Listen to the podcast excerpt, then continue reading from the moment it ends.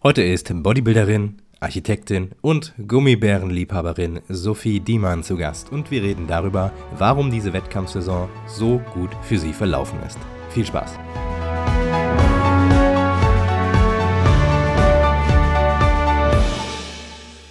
Herzlich willkommen zur 113. Episode des Alpha Progression Podcasts. Ich bin Benjamin, Personal Trainer und Ernährungsberater. Folgende Themen erwarten euch im heutigen Interview mit Sophie. Wirklich ein komplettes Jahr diätet, Refeeds, Diet Breaks und Deloads, wird Sophie unser Architektenhaus entwerfen, wie oft Posing üben und welche Farbe, das Beste einer Wettkampfvorbereitung und das Schlimmste einer Wettkampfvorbereitung, Gummibären während des Trainings, warum ist sie nach Wien gezogen, wieso man sich nicht mit seinem Körper identifizieren sollte, Erasmus in Grakau, Training vor und nach den Wettkämpfen, Polarlichter, Husky-Schlitten und Snowboarden in Schweden. Und noch kurz ein kleiner Hinweis zur Alpha Progression App. Die App kann jetzt in allen Ländern der Welt heruntergeladen werden. Wenn ihr also Freunde im Ausland habt, die ihr Training optimieren wollen, dann könnt ihr ihnen nun Bescheid geben, dass sie ihr Training mit der Alpha Progression App planen und tracken können. Jetzt aber los mit dem heutigen Interview. Herzlich willkommen auf dem Alpha Progression Podcast. Sophie, verrat uns doch mal erstens, wie es dir geht und zweitens, was das allererste war, was du direkt nach deinem letzten Wettkampf gegessen hast vor ein paar Tagen. Das ist eigentlich das Wichtigste. ähm, ja, hallo und vielen herzlichen Dank für die Einladung. Ich freue mich sehr, da zu sein und auch mal persönlich ja auf diesem Wege mit dir zu sprechen. Ähm, mir geht's soweit gut, soweit man das äh, sagen kann. Also körperlich wahrscheinlich noch nicht ganz so gut, äh, wie ich es mir einbilde, aber eigentlich alles in Ordnung und es geht jetzt nur noch bergauf. Das ist ziemlich gut. Und ähm, ja, mein letzter Wettkampf war letzten Samstag in England und äh, ich bin nachmittags an den Start gegangen und Alex noch abends. Deswegen war ich noch die ganze Zeit in der Halle und mhm. ich habe gegessen Reiswaffeln und Hähnchen. Irgendwie habe ich schon be befürchtet. Das war vor, vor anderthalb Jahren, habe ich, das, hab ich das Lena, Fitnessprinzessin, kennst du wahrscheinlich auch, äh, habe ich das auch gefragt und bei ihr war es auch Reiswaffeln. Also, hm, ja, ich habe so eine spektakuläre irgendwie. Antwort erwarte ich jetzt halt, ne? Na, weil wir noch in der Halle hm, waren ja. und dann war ich irgendwie auch davon überfordert. Und ja, das ein bisschen Spannendere ist, abends waren wir dann noch essen und da gab es einen ziemlich guten Burger. Das war echt ganz cool. Das ist, das klingt besser, ja. Ja. Ja, cool. Also, ähm, ja, für alle, die dich noch nicht kennen, stell dich am besten mal so ganz kurz vor, wer du bist und was du machst. Mhm. Also ich bin Sophie, ich bin 28 Jahre alt. Äh, ich komme aus Deutschland ähm, und wohne jetzt seit einem Jahr in Wien. Ich habe Architektur studiert, habe letztes Jahr meinen Master gemacht und bin dann danach im Herbst hierher gezogen und arbeite seitdem hier als Architektin. Ähm, und außerdem, neben meinem Vollzeitjob, bin ich noch Bodybuilderin. Ähm, das ist wahrscheinlich eher der Grund, warum ich hier im Podcast bin.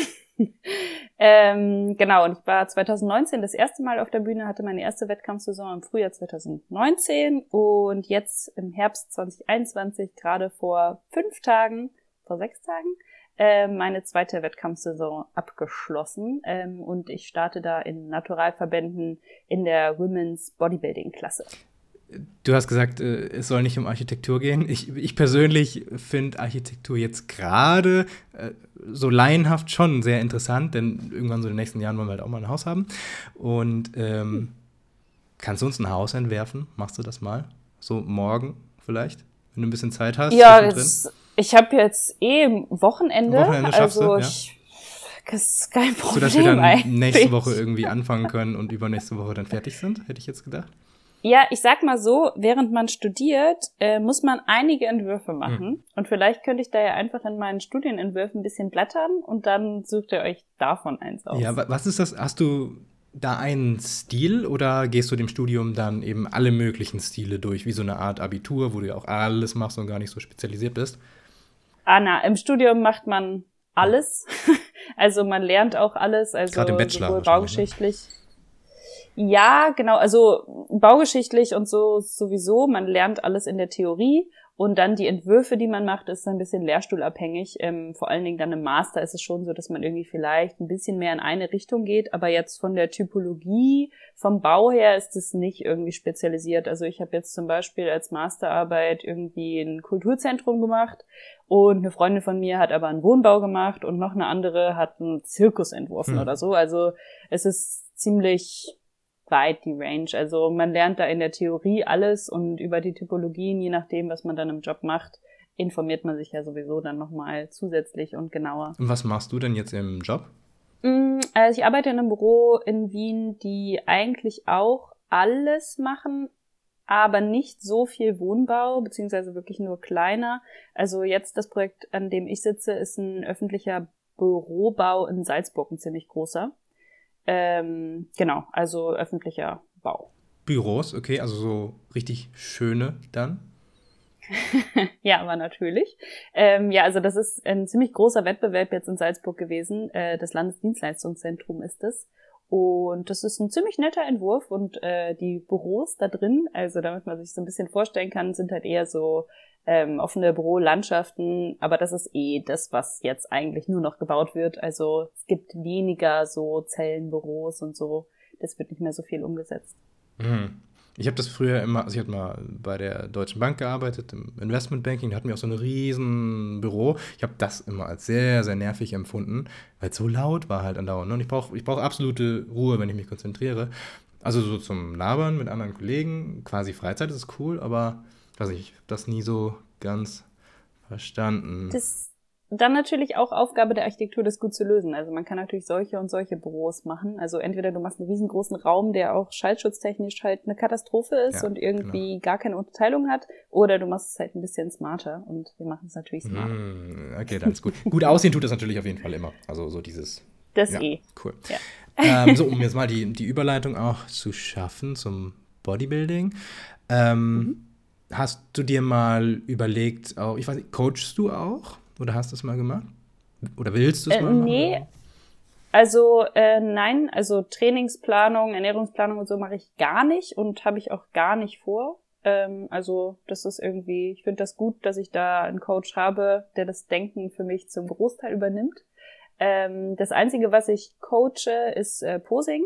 Da habe ich angefangen letztes Jahr mit und habe jetzt auch dieses Jahr dann mit äh, meinem Freund, dem Alex, zusammen so ein kleines Business gestartet, Quarter-Turn Posing, wo wir eben Posingstunden im Gym und online geben. Aber darüber hinaus mache ich nichts. Also beruflich gesehen ist das bei mir getrennt quasi. Cool, ja. Ähm, also das mit dem mit dem Posing finde ich gut. Ähm, also zumindest vor, vor, vor sechs Jahren war es noch so, ich komme so aus dem aus, aus Siegen, das ist in der Nähe von Köln ich habe händeringend nach jemandem gesucht, der mir das Posing beibringt. Ne? Habe es halt gar nicht gekonnt, natürlich nicht. Warum sollte man das vorher können? Und habe so ein bisschen mit YouTube-Videos geübt dann. Ne? Und es war so schwer für mich, jemanden dazu finden. Also so, ich, ich, mittlerweile macht das hier so André Patris und so in Köln und Patrick Teutsch manchmal auch da. Aber vor sechs Jahren haben die das meines Wissens nach nicht gemacht. Und da gab es einfach kein Angebot oder ich habe nichts gefunden. Also das war damals zumindest eine riesen, riesen, riesen Lücke. Und ich kann mir vorstellen, dass jetzt der Markt auch noch längst nicht übersättigt ist und da eine enorme Nachfrage ist, gerade weil ja immer mehr Leute auch jetzt Bodybuilding-Wettkämpfe machen, gerade Natural-Bodybuilding-Wettkämpfe. Also ähm, ja, ich vermute mal, dass ihr da auch ordentlich Andrang habt, oder?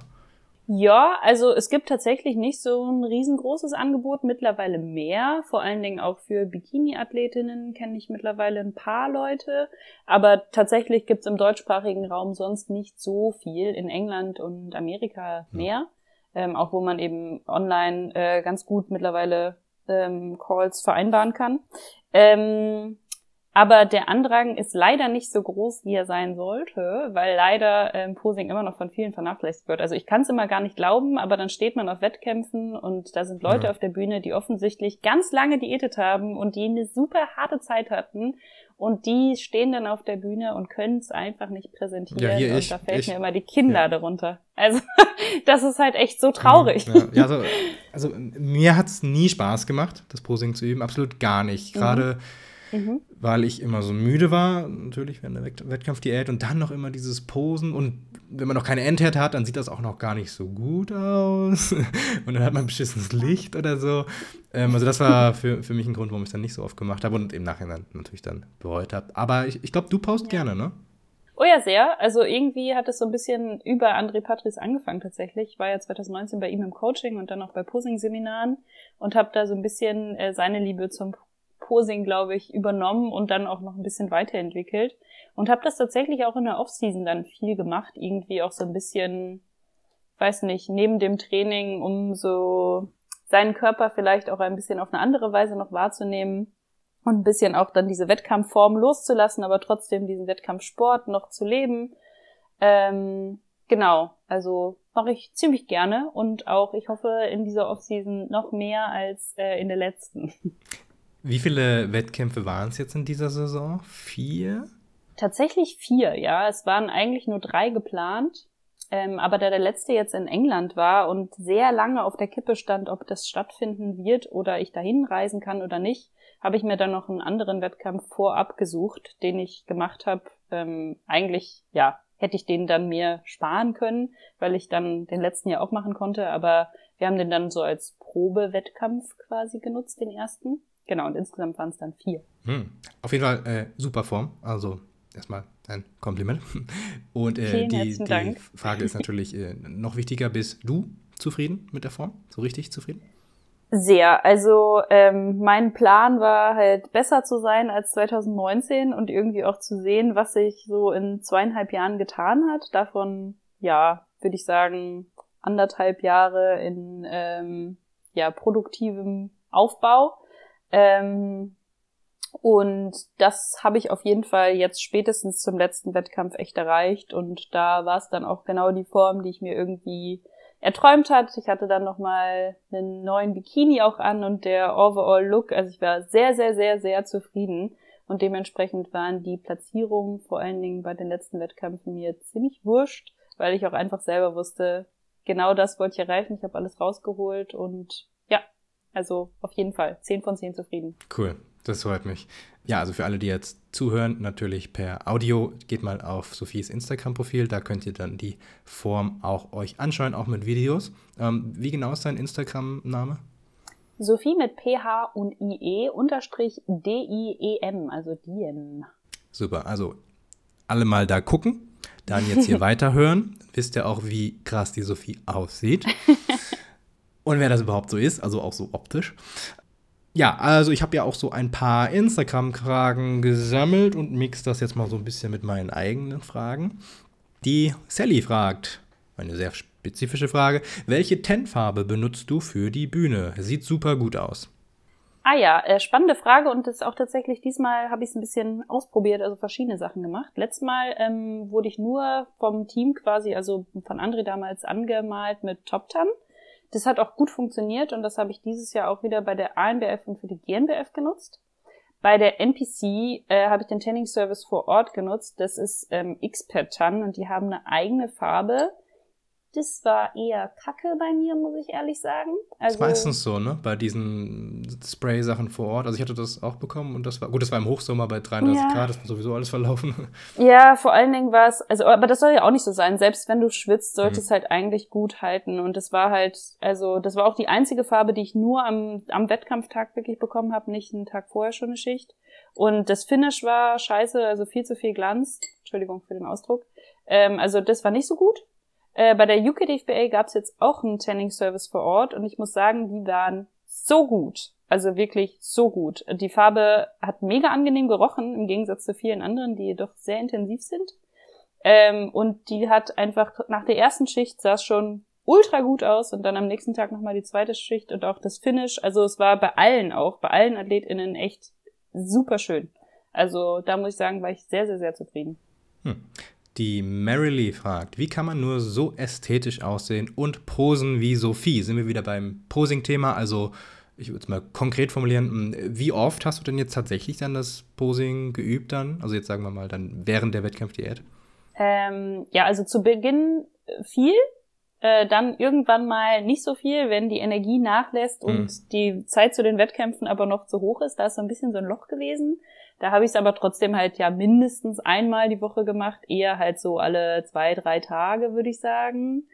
Ähm, und halt im Gym immer mal wieder zwischen den Sätzen und so. Also das mache ich dann auch aus Spaß so. Also sowas für die Posing-Kür. Ich gehe da jetzt keine Vierteldrehung dann dich.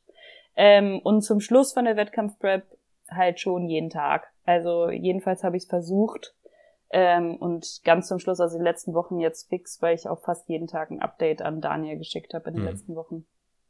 Also Daniel ja. Kubik, dein Coach, ne? Genau, ja. Mal hier auf dem Podcast. Ja. genau. Mhm. Aishem fragt, wie hat dein Ernährungsplan während der Wettkampfdiät ausgesehen? Also nicht die zwei Tage davor. Ähm, du hast eben gesagt, anderthalb Jahre aufgebaut und es waren zweieinhalb Jahre, das heißt, du hast ein Jahr diätet. Das ist viel. Erstmal vielleicht ein bisschen vorher ansetzen, also anderthalb mhm. Jahre aufbauen. Ja, okay.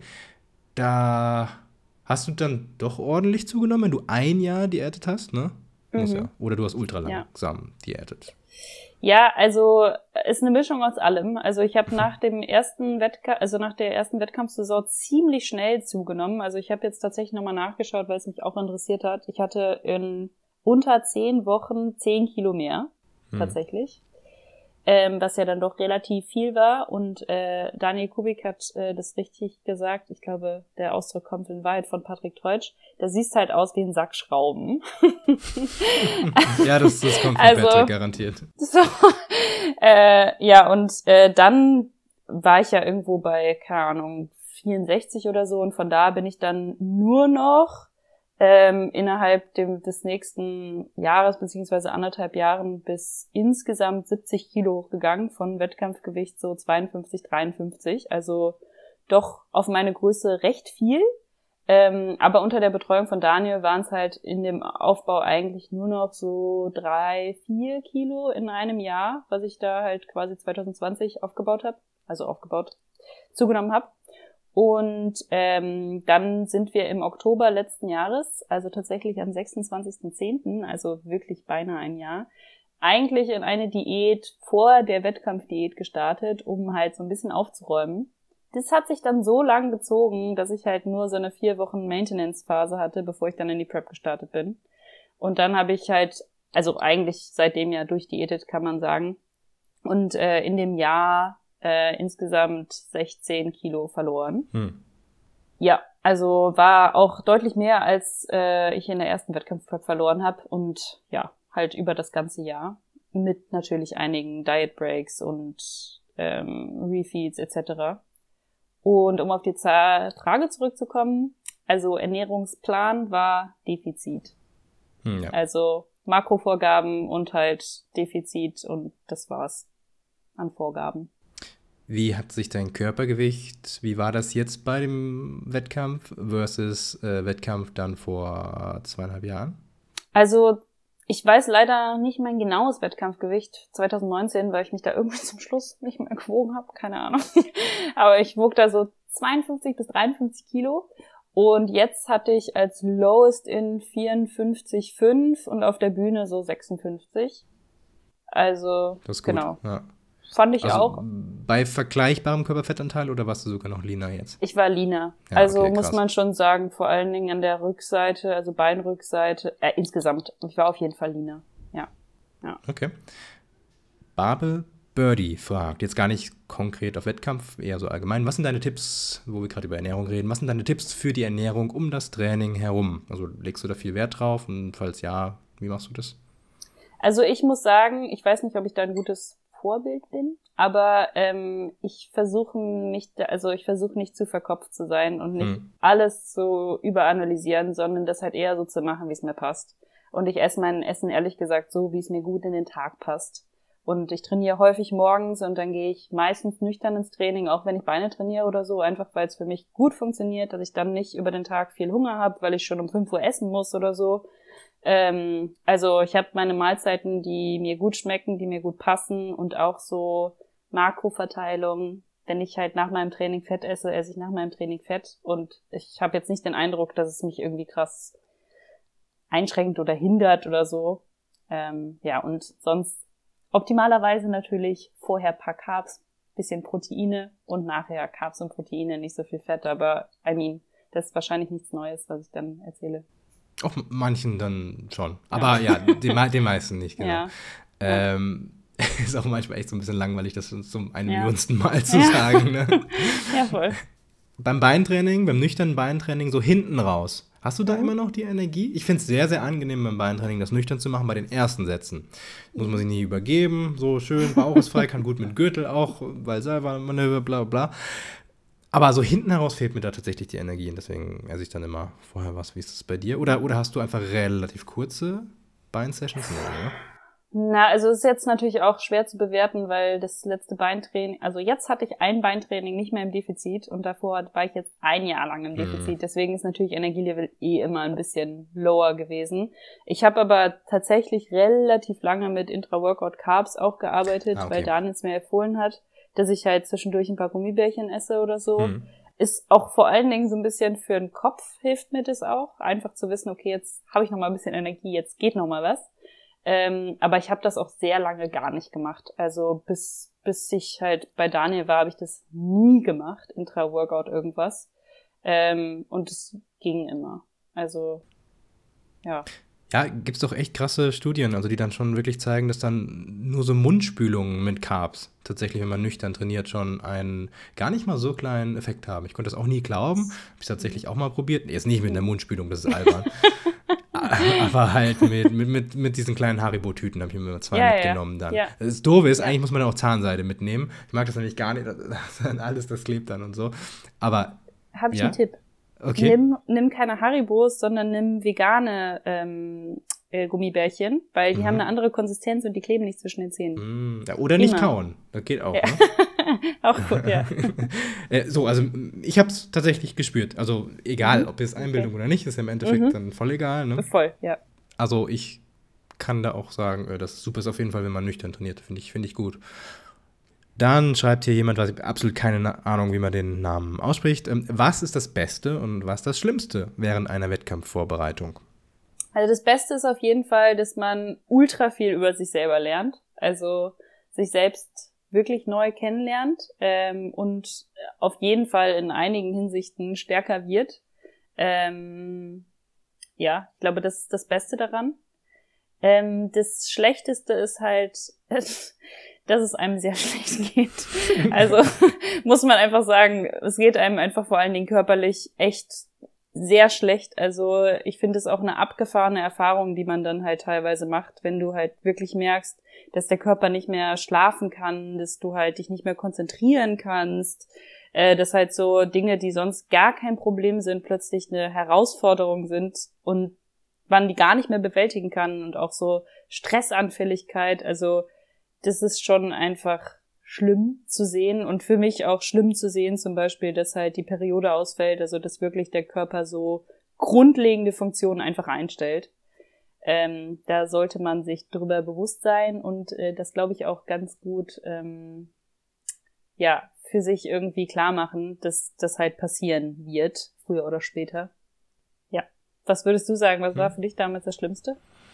Mm, das mit der Periode war bei mir ja quasi jetzt übertragenerweise ähnlich. Ne? Also, ich habe eben schon gesagt, Testosteronersatztherapie, habe ich schon öfter beim, im Podcast drüber geredet. Ja, also diese, diese Schlappheit und ähm, dann eben alles, ne? Fehlende äh, Libido und alles Mögliche, was damit zusammenhängt, ist, ist einfach nicht schön. Also, das, das Leben macht dann schon weniger Spaß. Also, man hat natürlich dieses eine große Ziel vor Augen und, und das ist toll und ich habe mich auch immer echt richtig wollte sagen, böse gefühlt, wenn ich trainiere. Also irgendwie, ja, so, so ein harter Junge eben so. so ich kämpfe, ja, Badass, genau, das ist das richtige Wort. Genau, oder ja. wie so ein, ich mag Wikinger, wie so ein Wikinger in der Schlacht oder so, ne? So kommst du ja vor im Fitnessstudio. So kommt man nicht eigentlich, so, so sollte man sich immer vorkommen, finde ich, im Fitnessstudio, dann hat man so ein bisschen mehr Motivation, aber dann halt so noch mehr, denn du hast halt die ganze Zeit das Schwert des Feindes schon so in den Rücken gesteckt und, und, und ziehst es gar nicht raus, du lässt es drin und trainierst dann weiter.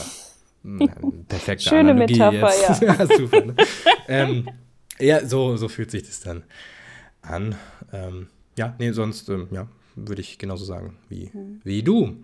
Hm. Ja, also sehr, sehr positiv ist natürlich auch einfach, wie, wie die Form dann besser wird. Also das ist halt, ist halt schon, schon, schon richtig schön. Ne? Ist schon krass auch irgendwie dann zu sehen, wie, wie man wirklich durch reinen Willen und einfach durch genau das tun, was auf dem Plan steht, seinen Körper einfach verändern kann. Genauso, wie man das gerne möchte. Ich finde es ganz beeindruckend, dass es halt in die eine und die andere Richtung einfach so funktioniert.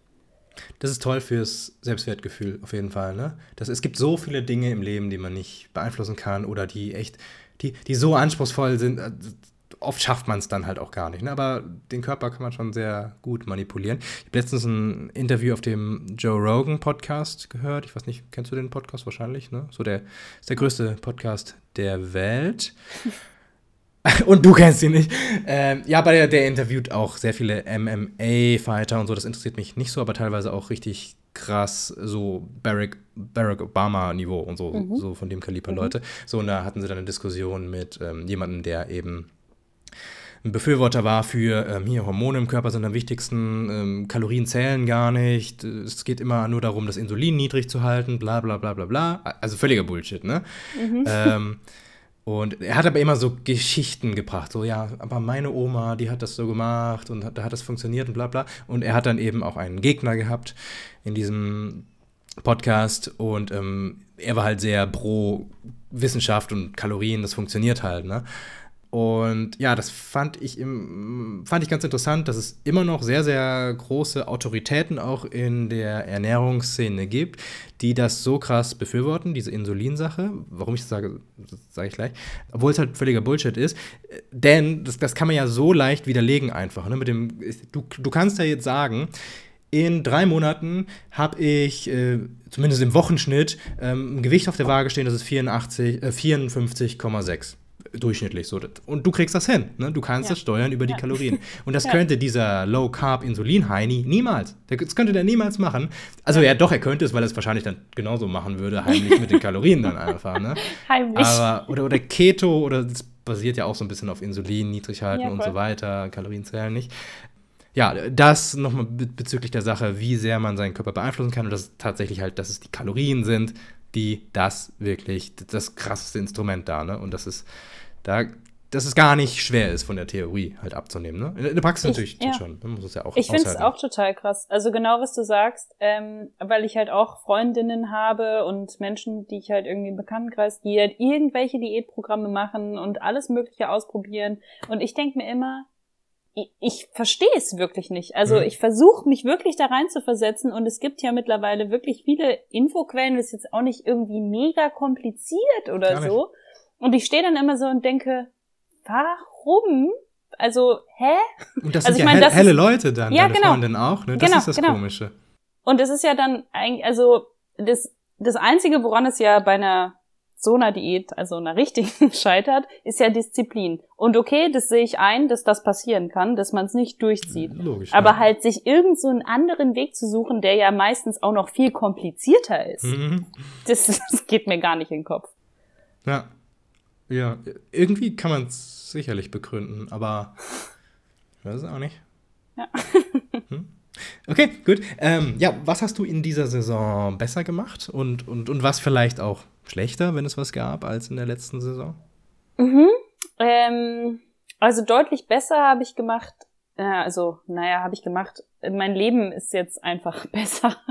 Also die Umstände, in denen ich diätet habe. Ich habe halt deutlich weniger Stress gehabt, einfach dadurch, dass ich jetzt einen Vollzeitjob habe, also nur 40 Stunden arbeite und nicht mehr studiere, weil mein Studium waren halt eher so 80 Stunden mehr die Woche und halt viel unstrukturierter, also so bis drei Uhr nachts und dann mal ab fünf Uhr morgens und keine Ahnung, also halt viel weniger Struktur im Alltag.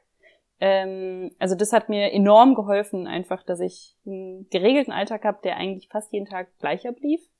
Ähm, und dann auch im gleichen Zuge die Konsistenz in meinen Mahlzeiten und meiner Ernährung. Also ich habe ziemlich die ganze Zeit die gleichen Dinge gegessen und nicht mehr irgendwelche fancy Sachen überlegt und versucht, irgendwelche Kuchen zu backen, die lecker schmecken und möglichst viel Volumen habe ich auch weggelassen. Also da bin ich ehrlich gesagt ziemlich stolz drauf sogar, dass ich da das steigert man sich so rein, bis ne? zum Schluss. Also ich habe nicht irgendwie mit Puddingpulver, nicht mit keine Ahnung irgendwelchen Xanthan, weiß ich nicht was.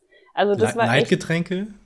Das, schon. Kann man auch gut dann irgendwann fünf Liter Cola Light oder so. Also ich habe schon Leitgetränke getrunken, aber das war auch gut, weil ich halt bei der Arbeit saß die meiste Zeit und da habe ich mir jetzt nicht irgendwie ein Sixpack Cola gekauft oder so. Also dementsprechend, da habe ich mir dann halt tagsüber eine 0,5 Liter Flasche gekauft und abends dann zu Hause vielleicht nochmal was getrunken, aber wenig Kaugummis habe ich ein bisschen mehr gekaut, aber auch im Rahmen, würde ich sagen. Keine Nikotin-Kaugummis oder sowas? In der Peak. Week habe ich angefangen mit Nikotin, weil ich mich nicht mehr konzentrieren konnte auf der Arbeit. Also ich habe es richtig krass gemerkt, als ich dann entladen habe, als ich keine Carbs mehr hatte. Ich saß da und war einfach nur noch eine leere Hülle. Und damit ich mich wenigstens halbwegs konzentrieren konnte, habe ich tatsächlich in der vorletzten Woche angefangen mit Nikotin-Lutschtabletten, aber auch jetzt Hat's nicht. Schlimm. funktioniert, ja? Also ich habe es ja, genommen. mega gut. Also das habe ich von meinem Freund, also von Alex, den Tipp. Der hat so Nikotin-Lutschtabletten ähm, aus der Apotheke. Die sind auch ziemlich niedrig dosiert. Also die haben pro Tablette nur ein Milligramm und ich nehme dann immer nur eine halbe. Wie viel ähm, haben denn ähm, Zigaretten, weißt du das? Da wird ich glaube sieben oder so. Eine einzige Zigarette? Ja. Ah, krass, okay. Also genau. Und es ist halt deswegen auch so niedrig dosiert, dass die Gefahr, dass man davon abhängig wird, quasi gleich null ist. Vor allen Dingen, mhm. wenn man es jetzt nicht übertreibt. Also wenn du davon natürlich dann 18 ja. nimmst, eh klar. Aber ich habe halt irgendwie höchstens 1,5 Milligramm über den Tag dann genommen und halt auch versucht, es nicht regelmäßig zu machen, damit man halt nicht so eine Abhängigkeitsspirale entwickelt. Und es funktioniert extrem gut und ich finde halt auch deutlich besser als Kaffee. Und vor allen Dingen in der Peak Week natürlich auch der Gedanke Flüssigkeitszufuhr, dann musst du halt nicht irgendwie die Hälfte deiner Flüssigkeit über Kaffee trinken. Also ich fand es echt sehr, sehr, sehr gut. Und Alex nutzt es zum Beispiel übrigens auch fürs Training teilweise. Hm. Okay, wahrscheinlich ja. Äh, Koffein und Nikotin dann, ne? Genau, ja. Hm. Ich musste ihn mir gerade kurz rauchend im Studio vorstellen. mit, mit dem Kaffee in der Hand. ja, na, nicht ganz. Aber wie gesagt, das ist echt, also Game Changer, finde ich. Schon, hm. schon richtig gut. Ja. Okay. Wieso bist du nach Wien gezogen eigentlich? Wegen des Gyms? Ähm, also, man kann nicht, also, ich hatte mein äh, Studium in Aachen beendet und ich wollte nicht in Aachen bleiben, das war klar. Ich wusste aber auch noch nicht, wohin. Ähm, und dann war irgendwie ja auch Lockdown. Und dann habe ich Alex kennengelernt.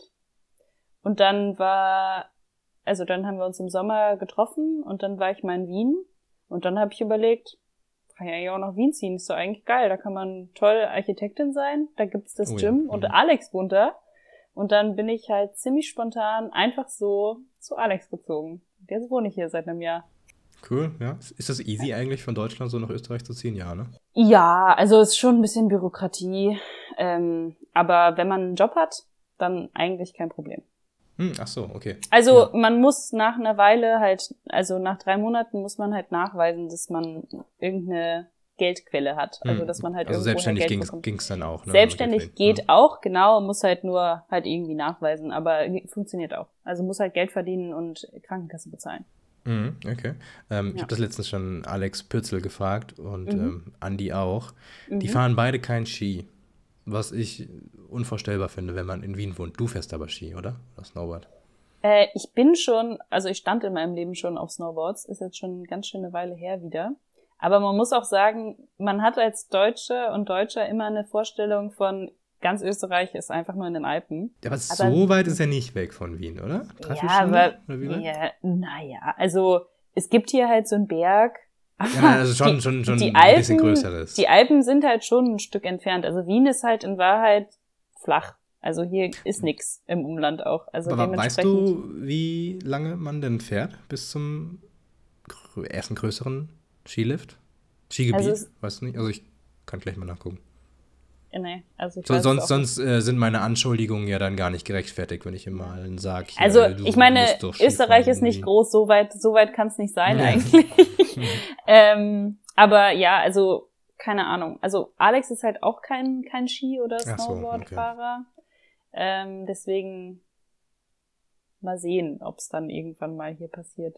Ja, unbedingt. Also ich finde, äh, wenn es unter einer Stunde ist, dann ist das perfekt. Also so für, für ein Wochenende oder so, Freitag hinfahren und dann Samstag, Aber Sonntag fahren, wieder zurück. Ich muss schon sagen, ähm, da ist ja die Verletzungsgefahr gar nicht so ja, gering. Ja, sehr groß, sehr groß, ja.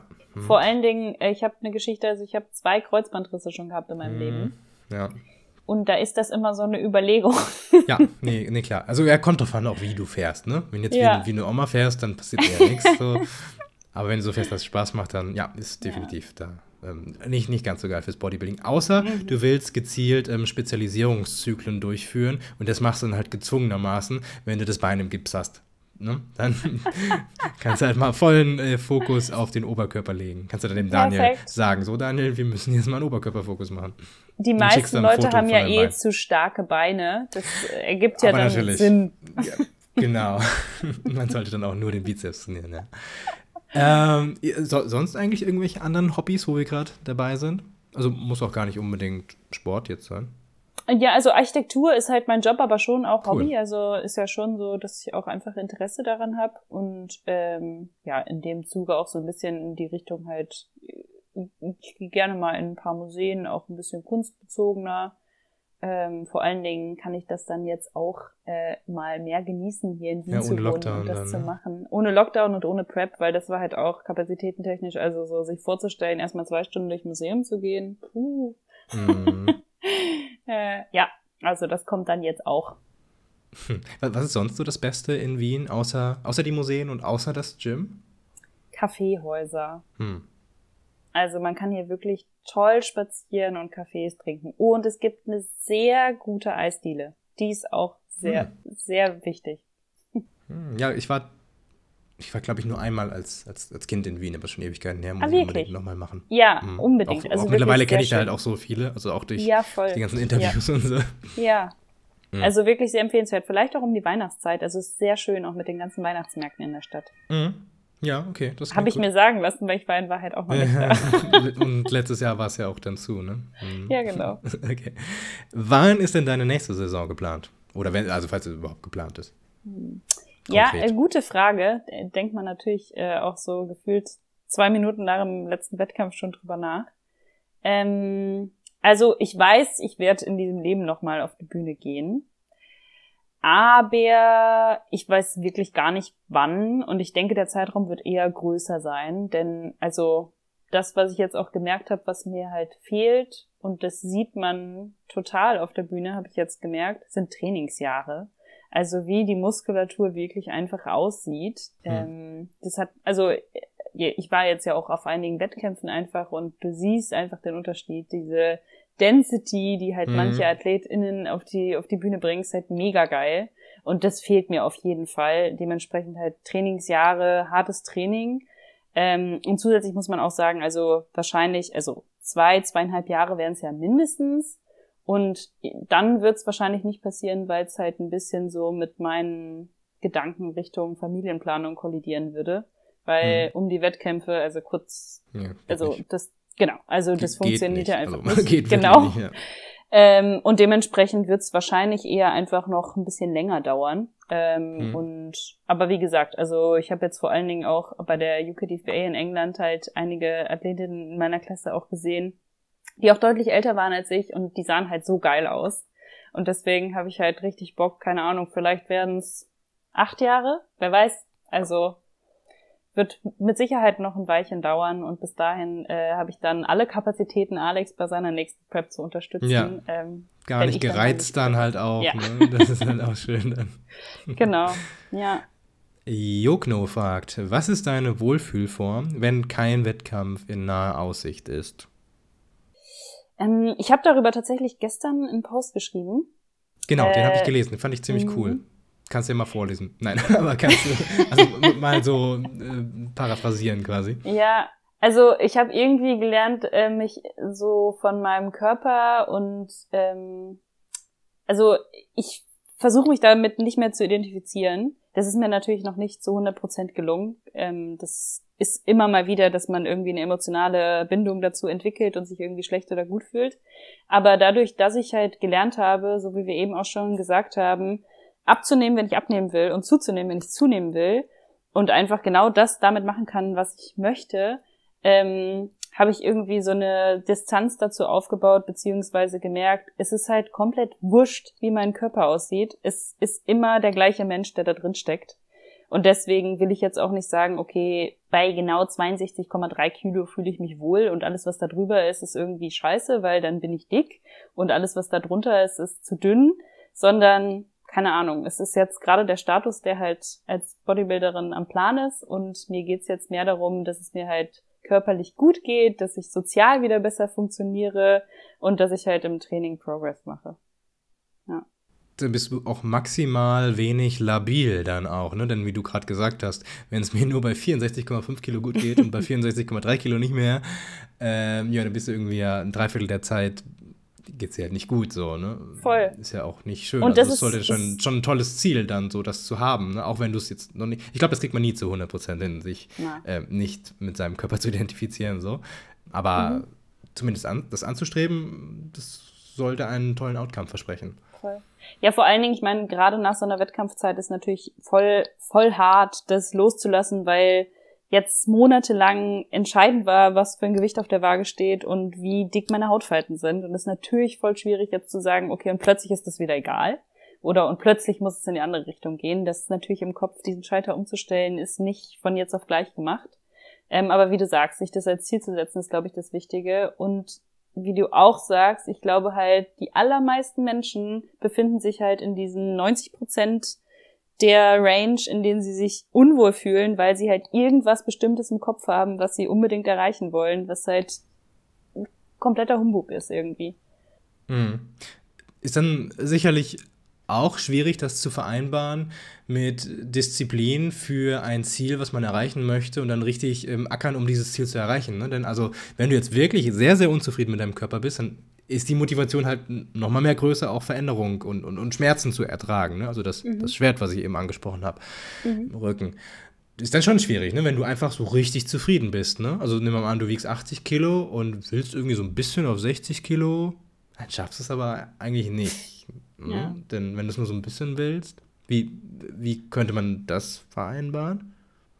Ja, schwer zu sagen. Also das ist ja auch die Frage, warum will, will man das? Also ich denke eher so die Motivation dahinter ist so ein bisschen die Frage. Also ich meine, für einen Wettkampf ist eh klar, warum man es machen möchte. Aber wenn man es halt irgendwie so, also ich denke, man sollte sich halt das, das richtige Ziel suchen und nicht halt sagen, okay, von 80 vielleicht will ich auf 60, sondern okay, ich möchte halt keine Ahnung, diese und jene Leistung im Training bringen oder also warum bist du unzufrieden in deinem Körper, ist ja eigentlich die Frage. Hm, okay. Also wa was, was macht es eigentlich aus? Ich, ich habe eben ge gedacht, das wäre dann nicht miteinander vereinbar. Also die, die Sache mit äh, möglichst viel Motivation zu bekommen und gleichzeitig dann aber auch immer noch irgendwie ein bisschen zufrieden zu sein. Aber ist, ist ja mit deiner Strategie ja dann doch vereinbar, denn du sagst ja als Ansporn für deine nächste Prep zum Beispiel, du willst dann besser sein als beim letzten Mal. Und wenn du das ganz, ganz, ganz stark willst, das musst du, sonst würdest du die Schmerzen dann nicht ertragen, Mhm. das ist ja losgelöst von der Sache mit, ja, ich, ich muss mich eben nicht mit meinem, mit meinem Körper identifizieren. Also ich, ich, ich bin nicht mein Körper quasi. Das, das geht ja dann schon. Genau, ja. Also ich Hm, würde auch okay, sagen, ja, also ist ich habe halt gerade nur laut, laut gedacht. Ja, Mhm. Ja, voll. ja sehr interessant. Das, das, das, finde ich gut. Also so, sollte ich mir vielleicht dann auch mal aneignen, ob- obwohl ich gerade sehr zufrieden bin. So, also Ach, das sehr, sehr, sehr zufrieden. ja, das ist doch wirklich schon. sehr schön. Ja, aber weil, weil gerade auch ähm, Bodybuilding nicht jetzt der absolute Fokus gerade bei mir ist. Mm, die Xeniena, glaube ich. Ich möchte aufbauen, ah, wie immer, aber ohne wirklich mehr Fett anzusetzen. Habe 13 Jahre Trainingserfahrung, aber schlecht trainiert und nicht optimal gegessen. Ich bin 1,74 groß und wiege 67 Kilo. Ähm, jetzt geht es ums Training. Wie sollte ich am besten trainieren? Okay, das ist jetzt sehr komplex. sehr viele Informationen auf einmal, äh, die man wahrscheinlich nicht so super schnell beantworten kann. Also mein erster Tipp ist wahrscheinlich, äh, je nachdem, wie sehr du das möchtest, äh, würde ich halt mir jemanden zur Seite nehmen, der das einfach kann. Also in dem Fall ein Coach, der einen dazu bringt, erstens besser zu trainieren und zweitens halt in die richtige Richtung zu essen oder nicht zu essen, weil diese Angabe, wie viel man auf wie groß wiegt, keine Ahnung, wie das aussieht. Das weiß man ja einfach nicht. Ähm, also auf jeden Fall progressiv trainieren. Das macht immer Sinn. Äh, und halt mehr essen, als man verbraucht, sonst hilft es nichts. Und dabei wird man auch Fett aufbauen. Das ist halt leider einfach so. Aber das kann man, wie wir jetzt ja auch mehrfach schon gesagt haben, Ich wollte gerade sagen, du hast ja, ja, ja, das und dein, dein, dein Tipp von eben, ne? Also mit, äh, du bist nicht dein Körper. Ja, So. voll. Ne? Das, das muss man checken. Ja. Aber ist nicht leicht. Definitiv Genau. nicht. Ja. Es ist auch da wieder die Frage, wofür aufbauen. Also wenn es halt für eine Bühne sein soll, dann ist es halt einfach so, dass man halt mal ein bisschen mehr wiegt und dann irgendwann ein bisschen mhm. weniger.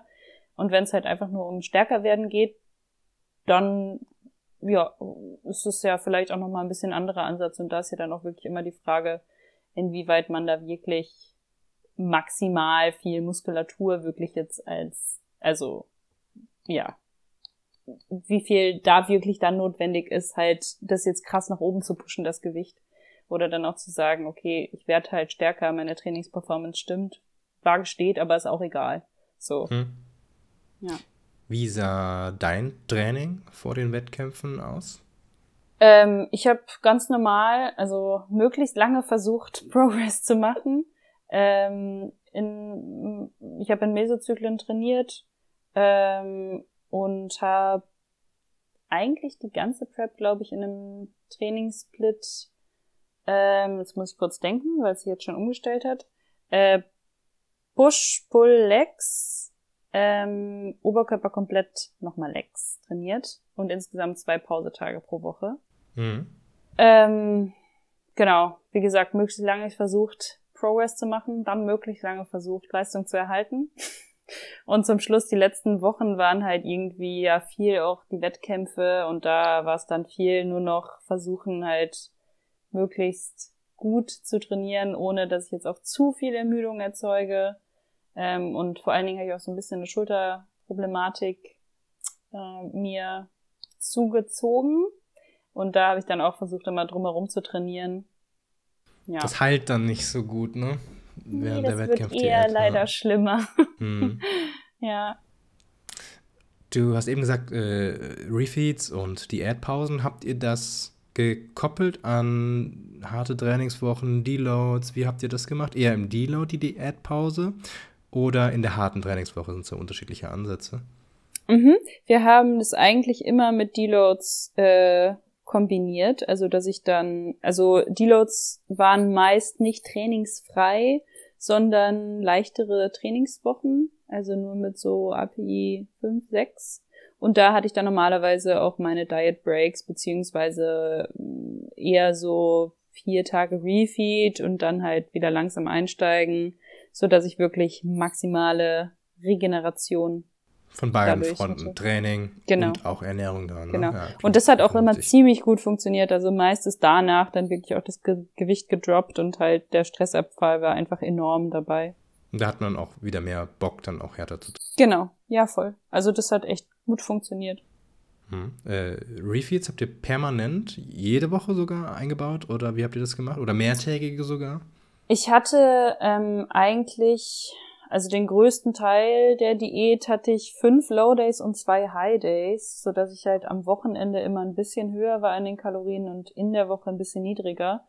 Ähm, Im Endeffekt hat Daniel eigentlich nur die, äh, die durchschnittliche Kalorienzahl genommen und dann halt ein bisschen geschiftet, einfach weil es so leichter war für mich umzusetzen, weil man dann am Wochenende das Gefühl hatte, man ist ein bisschen flexibler und unter der Woche, wenn ich bei der Arbeit war, hatte ich sowieso meine Meals und es war halt fein, da ein bisschen weniger zu essen. Okay, es ging dann jetzt wirklich hauptsächlich um die Alltagsverträglichkeit und gar nicht ähm, um eine krasse Theorie, die jetzt mhm. dann sagt, zwei Refeed-Tage hintereinander sind besser, als wenn ich jetzt am Montag und am Donnerstag zum Beispiel eine mache. Da gibt es tatsächlich einige Studien, die das zeigen, dass zwei hintereinander besser sind als montags und donnerstags. Äh, also, also als versetzt. Für, für, für mich war es vor allen Dingen das. Ähm, also deswegen hatte ich die am Wochenende auch liegen. Äh, Daniel hat aber auch gesagt, auf jeden Fall auch für so den weiblichen Zyklus zum Beispiel ist es ein bisschen besser, äh, einfach, dass die Regeneration dann ein bisschen höher ist. Also ich glaube eher den Ansatz, den du gerade nennst. Mhm. Und ja, ich habe dann gesagt, Wochenende passt mir gut und das war dann auch das, was ich also einfach auch im Endeffekt hingenommen habe, weil das so ein bisschen auch mein, das habe ich ja eben schon mal gesagt, mein Ansatz ein bisschen im Coaching ist, dass ich halt gerne nicht so viel denke, sondern die Arbeit abgebe an Daniel. Mhm. Und ähm, ja, montags bis freitags hast du ja dann dementsprechend ein bisschen härter diätet. Musst ja dann mhm. irgendwie, wenn du den gleichen Wochenschnitt mhm. haben kannst. Mhm. Geht dann halt auch irgendwie besser, wenn man dann weiß, dass an den beiden, am Samstag und am Sonntag, dass man da dann sich so ein bisschen ausruhen kann, dann quasi von der Ernährung her. Voll. auf jeden Fall. Mhm. Also das hat halt enorm gut getan und auch dieses, also Montag bis Freitag war halt ja auch immer wirklich sehr klar strukturiert, was ich wann esse, also wirklich auch von den Uhrzeiten her und sehr die gleichen Lebensmittel. Und am Wochenende hat es dann halt auch mal ein bisschen variiert, dass ich, keine Ahnung, ein bisschen später gefrühstückt habe und dafür dann ein bisschen mehr auch hatte. Also das war einfach so ein bisschen Flexibilität erhalten und so ein bisschen entspannter das angehen. Waren es Trainingstage dann, am Samstag und am Sonntag? Ja. Ich habe versucht auch meine, ähm, meine äh, Pausetage in der Woche zu haben, damit ich halt mhm. zwei stressfreiere Tage in der Woche hatte, weil acht Stunden arbeiten und hin und her fahren dann doch ja auch viel Zeit in Anspruch nimmt und an Trainingstagen ich eigentlich nichts mache, außer trainieren, arbeiten und Essen kochen. Du trainierst dann vor der Arbeit, ne? Wenn du sagst, du trainierst nüchtern. Genau, genau. Wann fängst also du an zu arbeiten? Also wann, wann ist dann das Training? Sehr früh, ne? Genau, also das Gym macht um sechs auf und ich versuche dann eigentlich halt auch um sechs, spätestens halb sieben da zu sein und so bis acht zu trainieren, dann duschen und von da aus zur Arbeit, so dass ich halt um neun anfange mit der Arbeit und dann halt bis 17.30, 18 Uhr im Büro und dann bin ich halt um kurz vor sieben, halb sieben äh, wieder zu Hause und dann meist nur noch Essen vorbereiten, essen und ins Bett. Und ähm, dann kommst du auch nur gerade so auf acht Stunden Schlaf wahrscheinlich, ne? Ja, wobei ich sagen muss, das habe ich auch echt priorisiert. Nochmal ja. vielleicht auch zu dem Thema, was wir eben hatten mit der Struktur und was ich besser gemacht habe. Ich habe wirklich Schlaf priorisiert und gesagt, also unter sieben Stunden war sehr, sehr selten diese Prep. Mhm. Und letzte Prep hatte ich halt nicht selten vier bis fünf. Eher das war der Schnitt. Ähm, aber acht Stunden habe ich wirklich jedenfalls Bettzeit häufiger gehabt. Also dass ja. ich halt so zwischen neun und fünf oder 9.30 Uhr und 5.30 Uhr eigentlich schlafe. Hm, okay. Ja, und du hattest diese Unregelmäßigkeiten halt auch während der letzten genau. Wettkampfvorbereitung. Genau. Also das, das ist äh, nicht, nicht, nicht, gut. Unregelmäßigkeiten ja. beim ja. Schlaf.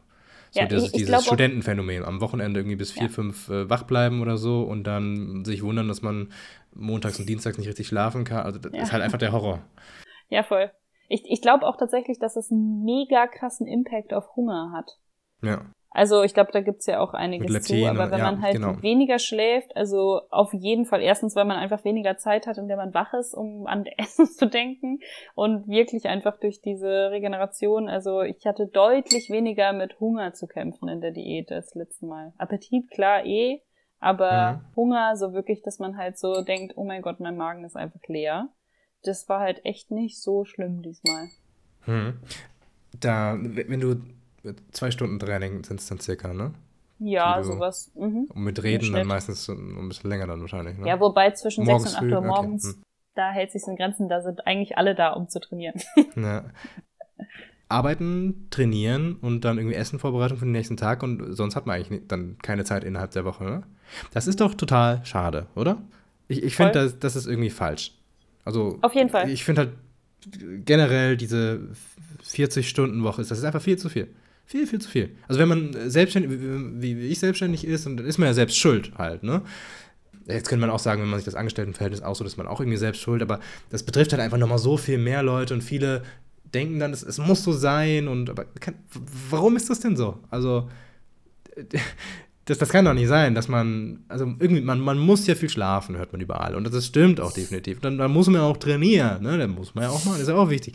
Und dann muss man eigentlich, wenn man eine Beziehung hat, dann muss man eben ähm, da auch noch irgendwie Engagement und, und Zeit irgendwie für. Und dann Freunde hast du auch noch, ne? Das, das geht halt alles gar nicht, ne? Und ja, also man muss weniger arbeiten. Das, das, ich, irgendwie muss man das System da mal ändern. Aber das geht ja tatsächlich zumindest in Deutschland schon ein bisschen in die richtige Richtung. Ne? Also ganz viele Ingenieure, die ich zum Beispiel kenne, arbeiten nur 35 Stunden oder, oder noch, so, noch weniger? Ne, 35, glaube ich. Ne? Das finde ich eine richtig coole Entwicklung. Ich erwähne es mittlerweile in fast jeder Podcast-Episode. Also ich hasse halt diesen Spruch mit, der Tag hat 24 Stunden Zeit und Sport braucht nur eine Stunde, das ist irgendwie ein 24. Das ist halt völliger Bullshit. Denn du hast zwei Stunden Freizeit an deinem Tag und du trainierst in der Zeit. Das ist 100% deiner Freizeit opferst du für den ja. Sport. Ne? Ja. Also es ist einfach ein riesen, riesen, riesen Commitment. Sollte nicht unterschätzt werden. Äh, sollte trotzdem gemacht werden, was wichtig ist. Aber ähm, ja, es ist halt schwer finde ich. Ja, ich gebe dir voll recht. Also ich, ich glaube, der erste wichtige Punkt ist da tatsächlich, also der ist vielleicht auch nicht zu unterschätzen, einen Job zu finden, der dir Spaß macht. Also das mhm. sagt man immer so blöd. aber für mich ist eigentlich jetzt, wenn ich ins Büro fahre, nicht das, oh mein Gott, jetzt muss ich arbeiten, acht Stunden. Uff. Sondern ich sitze da halt, erstens, da sind halt auch ein paar ganz coole Kollegen, das heißt, es ist auch was Soziales. Und zweitens macht mir die Sache an sich wirklich Spaß. Also ich habe halt was gefunden, was ich halt gut finde. Ich meine, nicht in 100 Prozent der Zeit, ich mache auch Kackaufgaben zwischendurch, aber halt in, sagen wir, 80 Prozent der Zeit. Und das sind von 40 Stunden echt viel. Also so, das finde ich erstens wichtig, das halt wirklich auch zu hinterfragen, wenn du halt da 40 Stunden sitzt und gar keinen Bock darauf hast. Das ist der Horror. Dann ja, verdammt nochmal kündige. Mach halt ja. was anderes. Es gibt es gibt auch, auch wenn es weniger Geld gibt halt, ne? Ja, denn, denn, viele safe. wollen dann halt, die haben dann halt ihre Leasingrate von für zwei Autos von 1000 Euro pro Monat und ihre Wohnung für 1500 und denken dann, die ist jetzt irgendwie doof, wenn man dann downgradet, aber es lohnt sich halt auf jeden Fall. Immer. Also. Auf jeden Fall. Also da bin ich auch der absoluten Überzeugung, dass das super wichtig ist, dass man halt nicht so viel Zeit wirklich vergeudet für irgendwas und dann am Ende des Tages Geld hat, was man nie ausgeben kann, weil man eh immer bei der Arbeit sitzt. Ja, genau. Äh, also Horror. Und ja, also ist halt auch tatsächlich ein bisschen so Prioritäten setzen, weil zum Beispiel, dass ich morgens halt um sechs gehe, ich könnte auch abends gehen, aber die Zeit zwischen 6 und 8 Uhr morgens werde ich auf jeden Fall nicht anders nutzen. Also so ist es jedenfalls so, dass ich abends eine Stunde, keine Ahnung, mit Alex noch eine Serie hm, schauen kann oder schön, so. Ja. Oder halt irgendwas anderes mache. Also, dass man trotzdem halt überlegt, okay, wie organisiere ich mein Leben um diesen Job herum, wenn ich halt diese Viertelstunden arbeiten muss, dass es halt irgendwie optimal funktioniert. Und halt zum Beispiel auch, dass ich sage, okay, zwei Pausetage in der Woche legen, damit das halt besser geht, alles zusammen. Ah, okay, ja, die zwei Pausentage. Gut, dann hast du teilweise wirklich Tage, wo dann auch mehr als mehr als eine genau. Serie sehen kannst. Ja. Wo ich nochmal Wo du mal einkaufen gehen kannst. So. Oder, genau, ja. nee, aber ich gebe dir schon voll recht. Also es ist tatsächlich, vor allen Dingen, weil es ja nicht nur diese 40 Stunden sind, sondern dazu kommt die Pause, die du bei der Arbeit verbringst. Ah, da machst du ja auch nicht was anderes. Hm. Und also ich habe pro Weg eine Dreiviertelstunde. Oh. Wenn du das alles zusammenrechnest, Boah, bleibt halt krass, wirklich ja. nicht mehr viel Zeit übrig von der Woche, ja. Eine Dreiviertelstunde? Auto, mhm. Fahrrad, wie, wie machst du das? Äh, ich fahre entweder öffentliche oder zweimal die Woche fahre ich mit dem Fahrrad. Das ist aber der gleiche, also die gleiche Zeit. Also Dreiviertelstunde mhm. hin und zurück. Also wenn schönes also, Wetter ist, fährst du wahrscheinlich mit dem Fahrrad eher und dann. Ja, genau. Also wenn's, wenn Siri sagt, es regnet, versuche ich, zu, versuche ich mit öffentlichen zu fahren. Aber ähm, sonst genau zweimal die Woche schwinge ich mich aufs Rad. Mal sehen, wie sich das jetzt auch in der Offseason entwickelt. Und im Winter, ja. Ob ich da mehr oder weniger Kapazitäten dafür habe. Hm. Wie ändert sich dein Training jetzt? Ich habe in deiner Story gehört, dass, dass Daniel den Zyklus gemacht hat und das wäre schon ein bisschen anders als ähm, eben während der Wettkampfvorbereitung ja. noch. Also erstens, also jetzt gerade steht halt Recovery wirklich an Priorität Nummer eins, das heißt für die Schulter, aber halt auch körperlich, dass äh, wir da halt mit ein bisschen weniger ähm, äh, Intensität rangehen jetzt im ersten Zyklus wenigstens. Ähm, und halt viel mit Tempovarianten für die Schulter. Intensität heißt jetzt wirklich ähm, Gewicht oder heißt jetzt ähm, Anstrengungsgrad? Ein Anstrengungsgrad. Also okay. ich glaube, ich hatte vorher in den letzten Trainingswochen halt so acht bis neun API und jetzt glaube ich, gehe ich halt nicht über, also so sieben bis acht denke ich jetzt erst im ersten Zyklus, dass ich halt wirklich nicht so nah ans Muskelversagen gehe.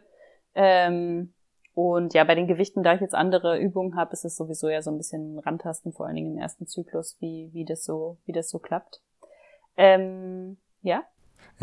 Irgendwann kriege ich den Daniel dazu, nicht API zu sagen, sondern Reps in Reserve. Ich habe schon so oft versucht.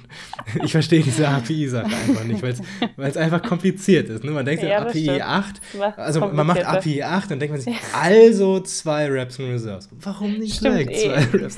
Ich weiß, das ist Konvention und das ist älter als Reps, ja, aber okay, ja, ich muss, muss ich den Daniel nochmal schimpfen.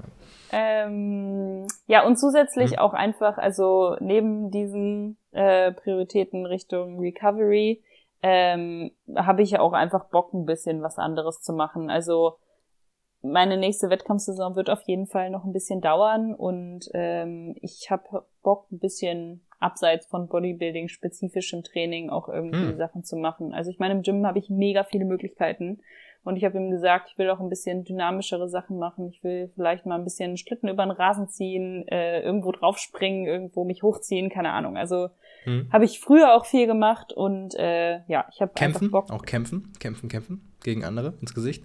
Also im Gym gibt's auch Wrestling. Hm. Steht bisher nicht auf der Agenda, aber wer weiß, was nächsten Zyklus kommt. Ähm, na, also einfach mal ein bisschen was anderes machen, halt nicht nur pumpen quasi. Ich meine, mhm. klar, ich, ich mache auch Verbundübungen, ist ja eh auch nicht irgendwie so richtig unter Pumpen zu fassen. Mhm.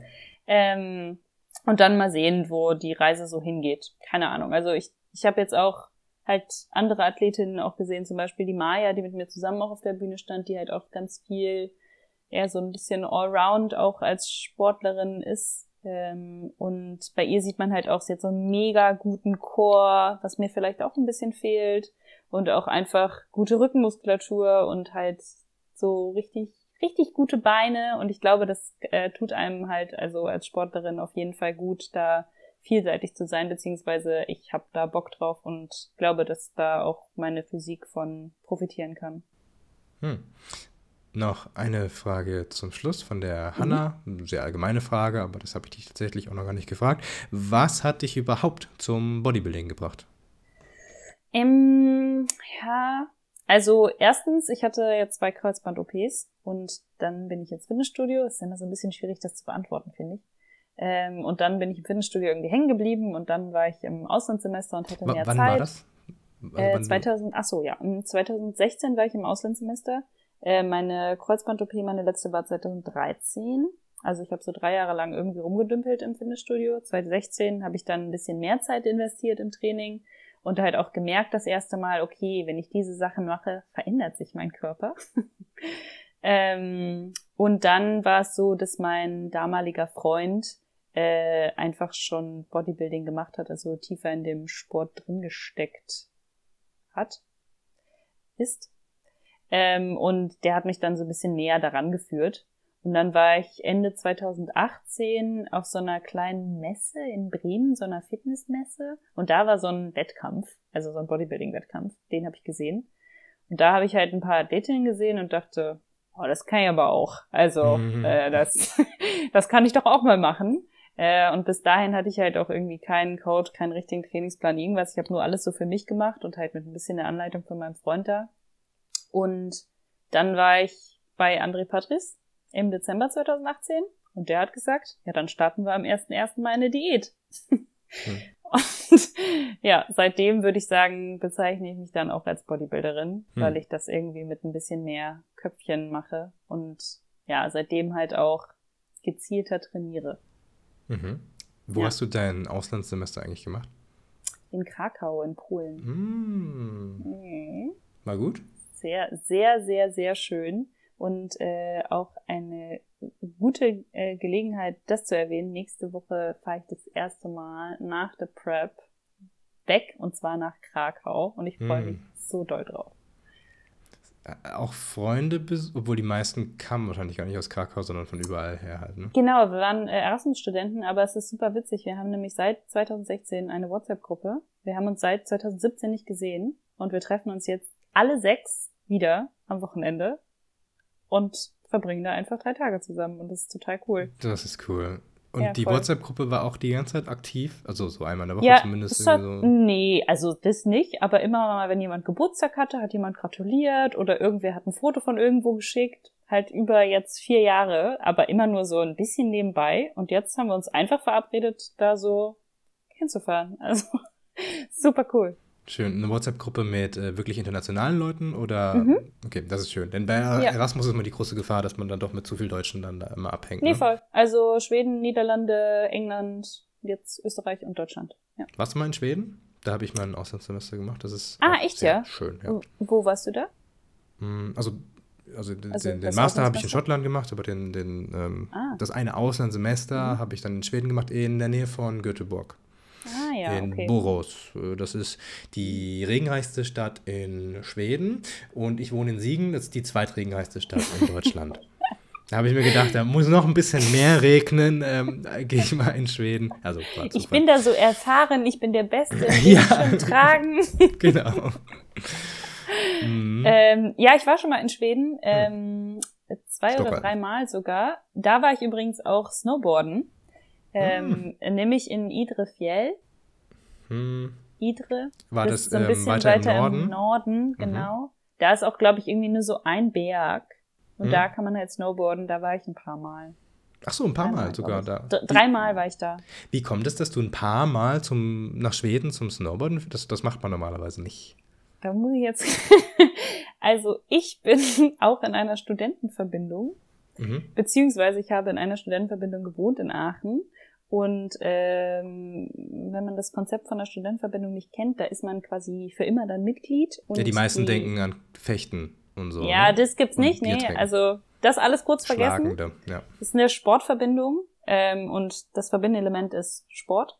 Und äh, die Leute, die halt schon länger da drin sind, früher nur Männer, äh, mittlerweile auch Frauen, sind die Altherren beziehungsweise Altdamen. Und ähm, das ist halt so eine Community, also so die ganze Verbindung. Und einer von den Altherren hat einmal im Jahr in Idre so einen Skilanglauf gemacht. Und zu diesem Anlass hat er immer die jungen Mitglieder aus der Verbindung eingeladen, da eine Woche mit ihm zu verbringen und dann bei diesem Wettkampf dabei zu sein, also bei diesem Skilanglauf. Und deswegen mhm. war ich dreimal in Schweden in seinem Ferienhaus, was ziemlich cool war. Und da waren wir dann ein bisschen Snowboarden, ein bisschen Skilanglaufen und ein bisschen in seinem äh, Whirlpool, in so einem Hot Tub und seiner Sauna. Also es war Ach, geil. super geil, ja. Auch urgemütlich dann wahrscheinlich in der Hütte. Mega. Ne? Also wirklich mega, mega schön. Also seid, sehr, ihr, sehr. seid ihr mal mit so Husky-Schlitten gefahren? Das, das nee, empfehle das ich nicht. immer. Das macht so Spaß. Das nicht. Aber er hatte so ein, äh, äh so ein, so ein wie heißen die? Ja, und damit durfte ich dann auch mm. fahren, über so einen See. Es war richtig geil. Uh, ein bisschen unheimlich, oder? So ein bisschen mit dem schweren aber, Schneemobil über den See, über den Ja, aber äh, beim, bei minus 20 Grad, das war kein ja, Problem. Okay. Habt ihr die Polarlichter gesehen? Nee. Oh, schade. Denn nein. Das, das kann man da eigentlich. Gut, Aber am besten natürlich ganz im zu Norden. Zu einer bestimmten Jahreszeit, glaube ich. Ne? Ja, kommt drauf an, wie weit nördlich du bist. Also wenn du ganz ja. weit nördlich bist, dann siehst du das schon, schon relativ oft. Also du wir hast wir schon mal welche gesehen? Genau, wir sind extra nach Kiruna gefahren. Also kennen manche so, das ist eine Weltraumstation und so. Aber es ist mhm. der nördlichste Ort in Schweden. Und ähm, wir hatten da dann auch mit ja, aber auch Erasmus dann, mit so ein paar Studienleuten, die ich da kennengelernt habe, ähm, sind wir mit dem Zug eben nach Corona nach Corona, äh, nach Kiruna, oh Mann, nach Kiruna gefahren, da war noch kein Corona. Äh, das war schon äh, super, super schön, ähm, weil alles enorm hoher Schnee und das war so ein ganz alter Zug, richtig schön. Und da hatten wir auch so eine kleine Hütte und da hatten wir uns dann tatsächlich auch hatten uns viele Leute empfohlen, dass wir uns da so Schneeanzüge mieten. Das waren so Spezialschneeanzüge, die so richtig dick waren. Wir hatten alle gedacht, was soll denn das? Ja, ist ein bisschen kälter halt, ne? Ja, aber so dicke Schneeanzüge kosten irgendwie 50 Euro für die Woche. Wir waren so froh, dass wir die hatten. Es war so, sowas von dermaßen kalt. Es war halt auch im Januar dann, ne? Oh ja. Und das war die ganze, da hast du irgendwie nur zwei Stunden Helligkeit. Keine Sonne, aber Helligkeit, ne? Ja. Und ja, da haben wir tatsächlich, wir waren da äh, zehn Tage, glaube ich. Wir hatten da dann an, in vier Tagen konnten wir die wow. richtig schön klar sehen. Also am ersten Tag hat man dann nur den, einen Schrei von der Freundin von mir gehört, wow, wow, da sind die Polarlichter alle raus. Und ähm, alle sind rausgerannt, ohne die Schneeanzüge da natürlich, um die Fotos zu machen und so. Äh, dann haben wir die Schneeanzüge geholt. Und ähm, also das ist echt, das ist der Hammer. Das ist so was von schön. Also bei also, uns waren sie nur grün. Mhm. Ähm, aber die sind ja häufig auch bunt. Äh, bunt ist dann wahrscheinlich noch mal viel krasser. Also richtig, richtig schön. Das ist sowas von beeindruckend. Also du hast jetzt auch auf jeden Fall geschafft, dass es auf meine imaginäre Bucketlist kommt. Hm, also hm, schön, äh, ja. toll. Muss da, muss da wirklich hin. Also das ist ähm, tolle Idee.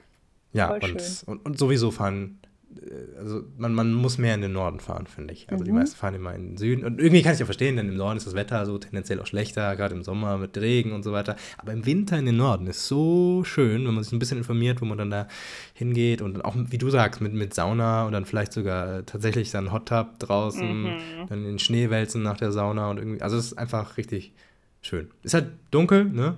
Muss man mit coolen Leuten hinfahren, sonst dann nicht, nicht so gut. Aber auch so mit, mit Husky-Schlitten und, und all sowas dann.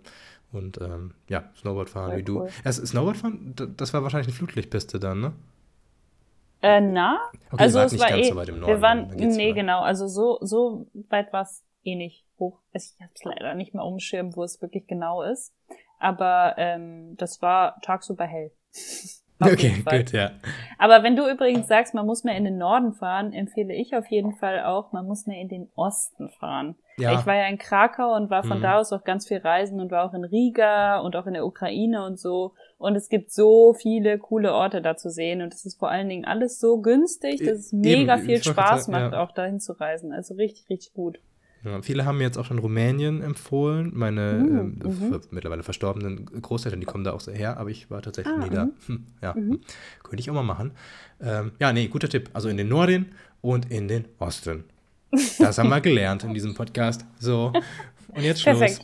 Äh, ja, also schön, dass du dir die Zeit genommen hast. Hat mich sehr, sehr gefreut, endlich mal mit dir zu reden und ähm, ja, dann auch direkt aufgenommen, damit es auch alle anderen hören können.